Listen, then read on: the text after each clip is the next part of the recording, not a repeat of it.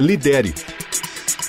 Liderança para influenciar pessoas com Maressa Ribeiro.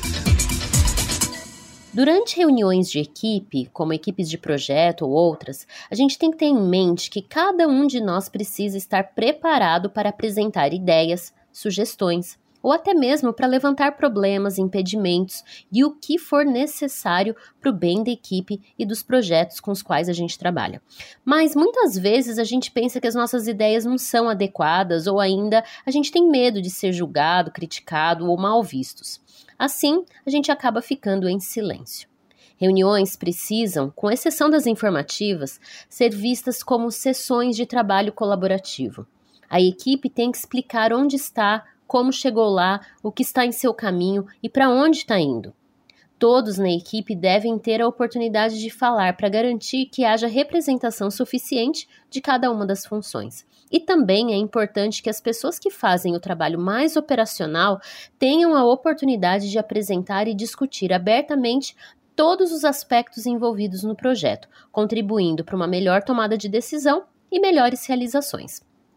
Por isso, para ajudar você que tem medo, medo de ser criticado ou de ser julgado, a poder falar mais, ou ainda, se você é líder e quer estimular isso na sua equipe, aqui vão algumas dicas de perguntas para vocês refletirem juntos, perguntas que vocês podem usar com a sua equipe para provocar a participação e a comunicação aberta e transparente. De onde vêm as pressões que a gente está sentindo hoje? Estamos vivendo os valores de nossa organização? O que está nos desacelerando, tanto técnica quanto organizacionalmente? Como são os nossos relacionamentos com as pessoas de fora da equipe? Estamos orgulhosos do trabalho que estamos fazendo? Alguém ou alguma coisa está matando a nossa diversão? O que está impedindo a nossa equipe de pensar que o trabalho é divertido?